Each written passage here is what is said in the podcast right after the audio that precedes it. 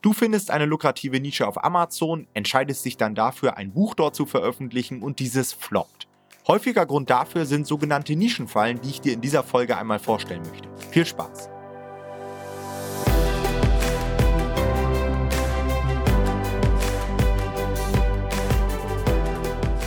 Hallo und herzlich willkommen zu einer neuen Folge des Verlagsniveau Podcasts. Und heute wollen wir uns einmal die größte Nischenfallen im Amazon KDP Business anschauen.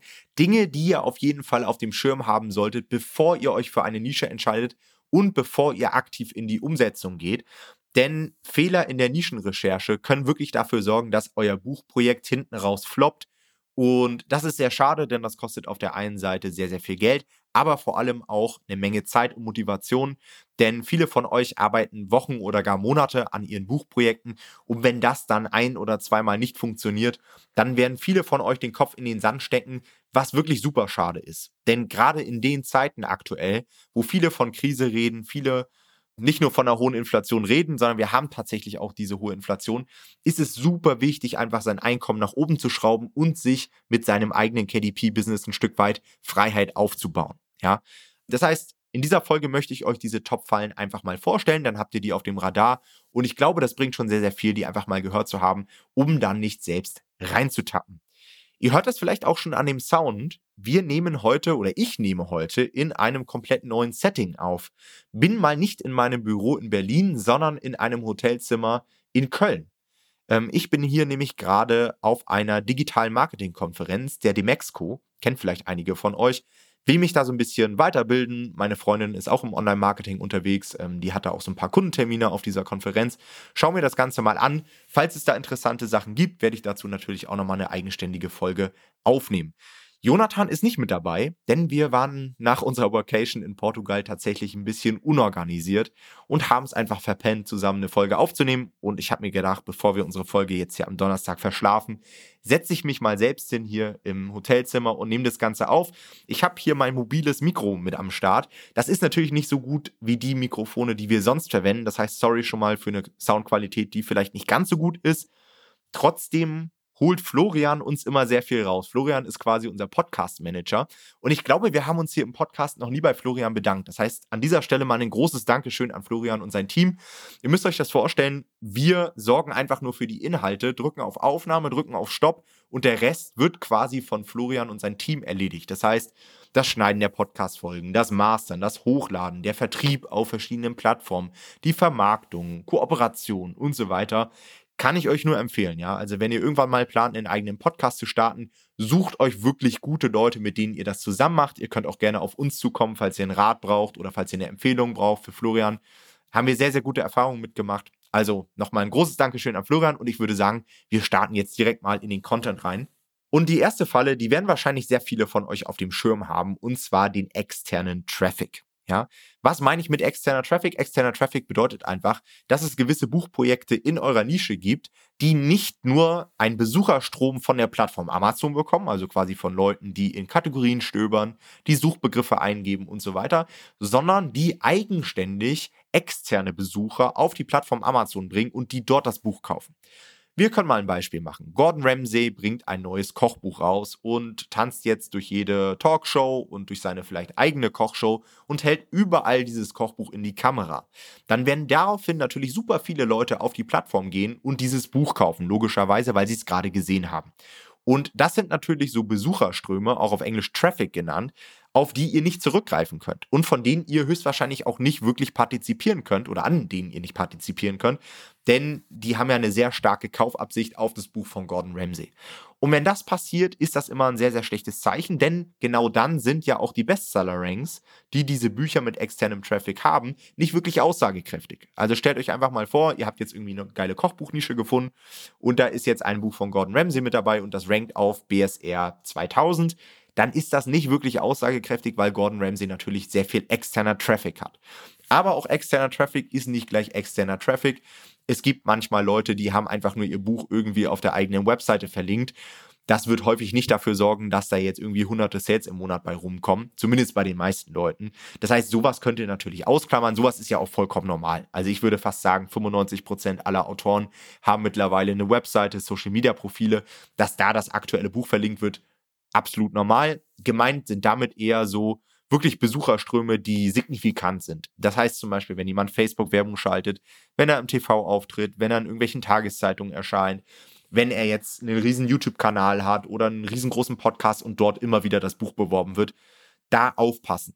Ja, weil wenn ihr davon eins, zwei oder drei Bücher in der Nische habt und wirklich auch nur diese Bücher verkaufen, dann könnt ihr nicht davon ausgehen, dass ihr am Ende auch verkauft, selbst wenn euer Buch vielleicht sogar besser ist als die bestehende Konkurrenz, als die Leute, die externen Traffic haben.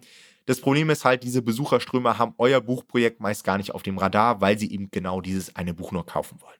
Ja. Okay, die zweite Nischenfalle, ich habe das jetzt einfach mal genannt, ist so nach dem Motto, keiner verdient mehr Nischen. Ja, was meine ich damit? Das sind Nischen, in denen wir zwar eine sehr, sehr gute Nachfrage haben, aber in denen die Konkurrenzsituation einfach nicht mehr attraktiv ist, sodass man dennoch sieht, dass einige Bücher ganz gut verkaufen, aber diese Seller mit ihren Produkten kaum noch Geld verdienen. Ich kann euch mal ein Szenario beschreiben. Also ihr findet eine Nische und in dieser Nische seht ihr sieben Self-Publisher, die alle so ein Sales-Rank, ich sag einfach mal zwischen 8 und 15.000 haben. Ja, das heißt, die verkaufen alle ganz gut, vielleicht so ein, zwei, drei Exemplare am Tag. Und normalerweise würde man ja jetzt meinen, okay, da kann man ja gut reingehen, ähm, da ist ja genug Nachfrage da, viele Leute, die gut verkaufen. Da könnte ich mir ja auch einen Teil des Kuchens sichern. Das Problem ist häufig, dass solche Nischen eine Konkurrenzsituation haben, in der man sehr viele Leute hat, die auf die gleichen Werbeplätze schalten, dementsprechend einen sehr hohen Werbekostenanteil haben und am Ende des Tages zwar alle relativ gut verkaufen, aber keiner Profite mitnimmt. Also ich habe tatsächlich schon Konkurrenzsituationen gesehen in gewissen Märkten, bei denen wirklich vier, fünf, sechs Marktteilnehmer gleichzeitig alle ganz gut verkauft haben, aber alle so hohe Werbekosten haben, weil sie sich gegenseitig hochgeboten haben, dass eigentlich keiner so richtig mehr Geld verdient hat in dieser Nische.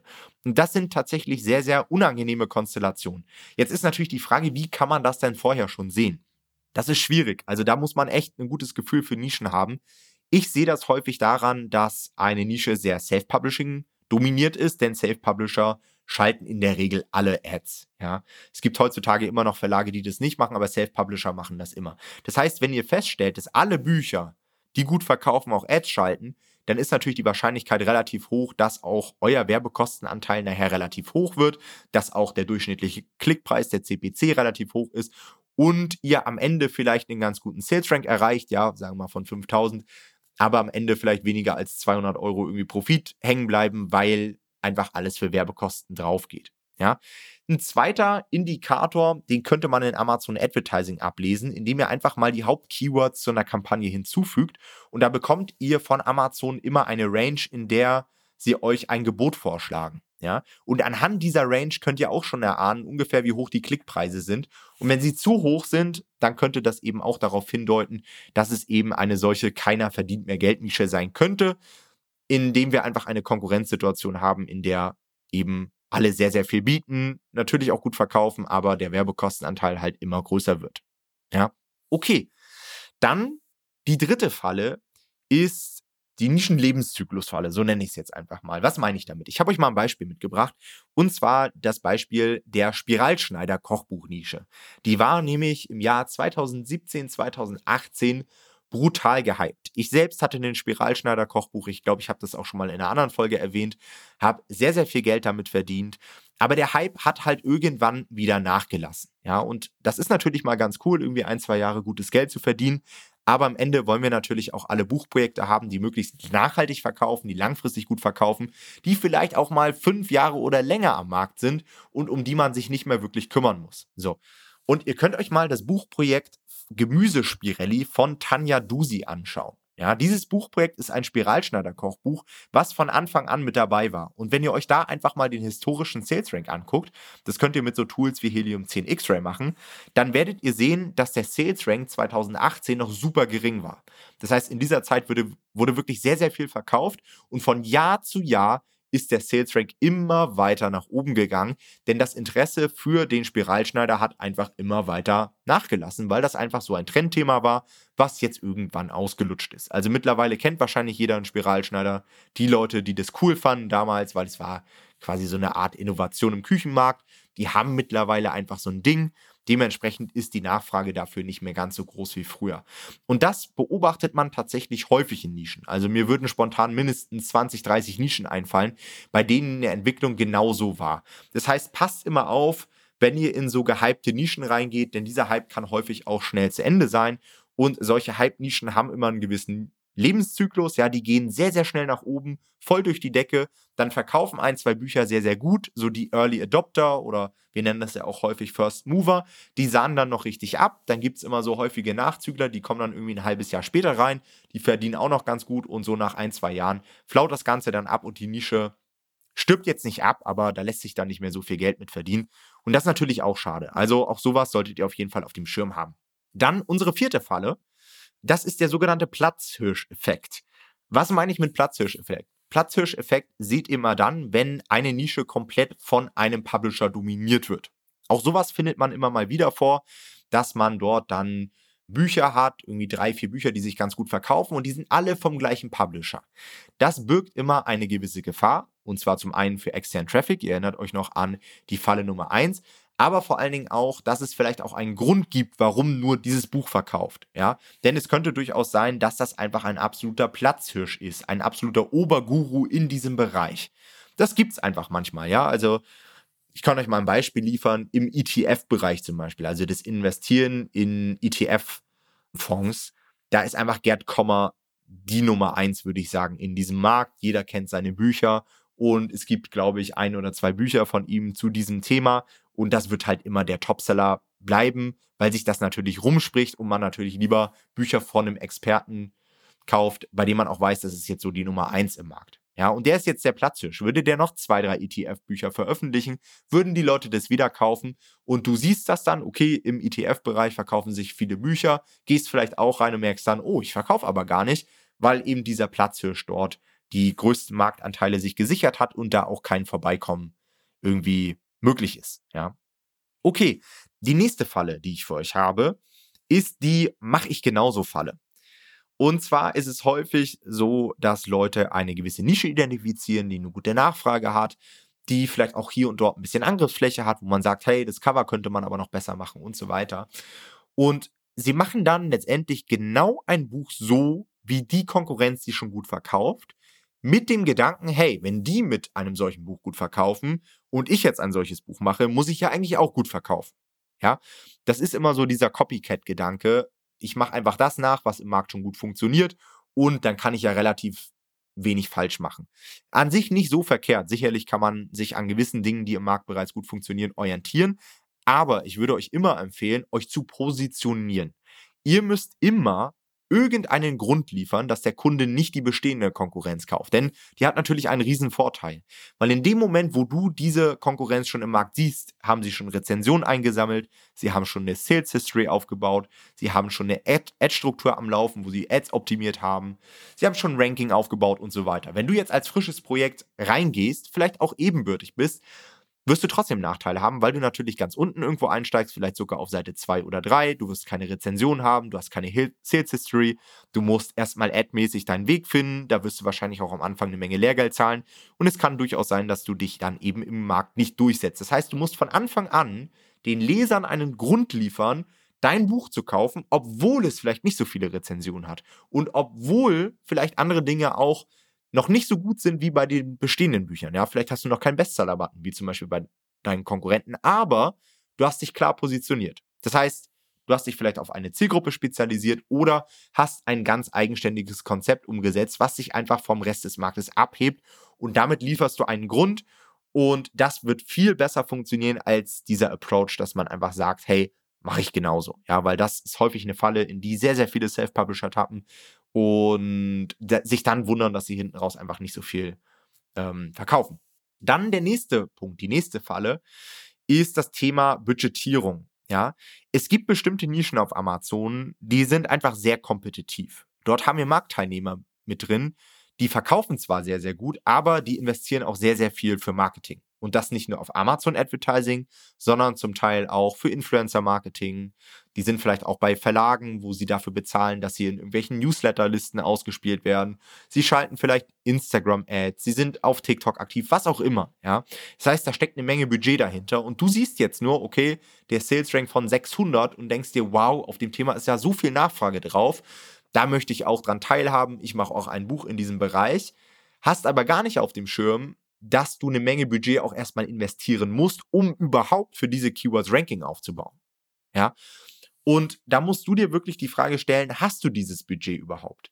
Wenn du jetzt sagst, hey, ich plane jetzt hier monatlich für mein Buchprojekt irgendwie 300 Euro in Amazon Advertising mit ein, dann wirst du damit wahrscheinlich nicht weit kommen, denn es gibt Leute da draußen, die zahlen wahrscheinlich 3000 Euro Ad-Budget im Monat für das Buchprojekt, sammeln natürlich so eine Menge Sales ein und diese Sales sorgen dann dafür, dass sie für die Suchbegriffe sehr weit oben ausgespielt werden. Denn klar, Amazon will am Ende des Tages auch einfach nur Geld verdienen. So funktioniert der Algorithmus. Dazu haben wir übrigens auch eine ganz eigenständige Podcast-Folge, also kannst du auch mal reinhören. Da haben wir euch einmal vorgestellt, wie der A9-Algorithmus auf Amazon funktioniert. Das sollte jeder einmal verstanden haben, denn nur so kannst du dein Marketing optimieren und weißt auch am Ende, worauf es wirklich ankommt.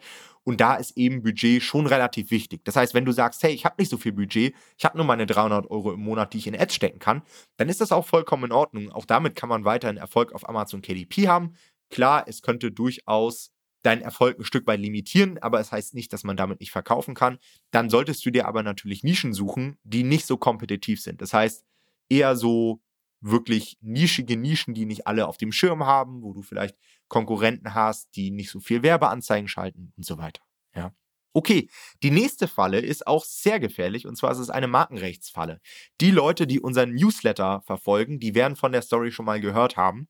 Falls du unseren Newsletter noch nicht abonniert hast, geh einfach mal auf nomad-publishing.de slash newsletter, trag dich ein, zweimal die Woche gibt es hier wirklich sehr wertvolle Insights, Dinge, die ich neu entdeckt habe auf der Plattform, neue Strategien, aber auch mal so Einblicke hinter die Kulissen. Also es lohnt sich wirklich, den Newsletter zu abonnieren, den zu lesen, wenn man wirklich das KDP-Business professionell ähm, betreiben möchte. Und in diesem Newsletter habe ich eine Story vorgestellt von einem Publisher, der in eine Nische gehen wollte und mich um Meinung äh, gebeten hat. Und ich habe mir das Ganze angeschaut und habe halt sofort gesehen, dass es eine Nische ist, die markenrechtlich geschützt ist. Und er hatte da schon einiges in Gang gesetzt, hatte schon Experten akquiriert und so weiter, schon eine Menge Aufwand und Ressourcen reingesteckt. Und dann hat sich am Ende herausgestellt, okay, die Nische ist einfach markenrechtlich geschützt. Das ist ein Begriff, den man nicht so einfach verwenden kann. Dementsprechend darf man auch in diesem Bereich nicht so einfach ein Buch veröffentlichen. Und da war dann die Nischenrecherche schon beendet. Das heißt, auch sowas kann man sich sparen und sowas kann natürlich, wenn es einem nicht auffällt, extrem teuer werden. Das heißt, prüft immer bestimmte Begriffe, gerade wenn das so Begriffe sind, die jetzt nicht im Sprachalltag oder im normalen Alltag oft gebraucht werden. Ja, bestes Beispiel ist zum Beispiel sowas wie Hypnobirthing oder was gibt's noch, was geschützt ist? Ja, auch sowas wie gewisse Filme, äh, gewisse Figuren. Letztens in einem YouTube-Video und auch im Live-Workshop habe ich, glaube ich, die Pokémon, Pokémon-Nische vorgestellt. Auch das so ein Ding, das ist einfach geschützt. Da muss man wirklich aufpassen und da kann es dann natürlich auch mal eine Abmahnung ähm, scheppern, wenn man da nicht wirklich aufpasst. Okay. Dann die letzte Falle, die ich euch vorstellen möchte, ist die Umsetzungsfalle. Ja, auch das sehe ich ganz, ganz häufig, dass Leute sich Nischen aussuchen und sich bei der Nischenauswahl noch nicht Gedanken machen, wie sie das am Ende überhaupt umsetzen wollen. Also zum einen, ob sie das umsetzen können, wie sie das umsetzen und vor allen Dingen auch, wie teuer das Ganze wird. Ja, sehr, sehr häufig sehe ich das gerade im Kinderbuchbereich, wenn Leute dann irgendwelche Kinderbücher machen wollen und dann auf einmal merken, oh shit, ich muss ja Farbdruck machen und ich brauche ja Illustrationen und oh shit, ich darf ja dann irgendwie nur sehr wenig Seiten haben, sonst lohnt sich ja der Farbdruck gar nicht auf Amazon KDP.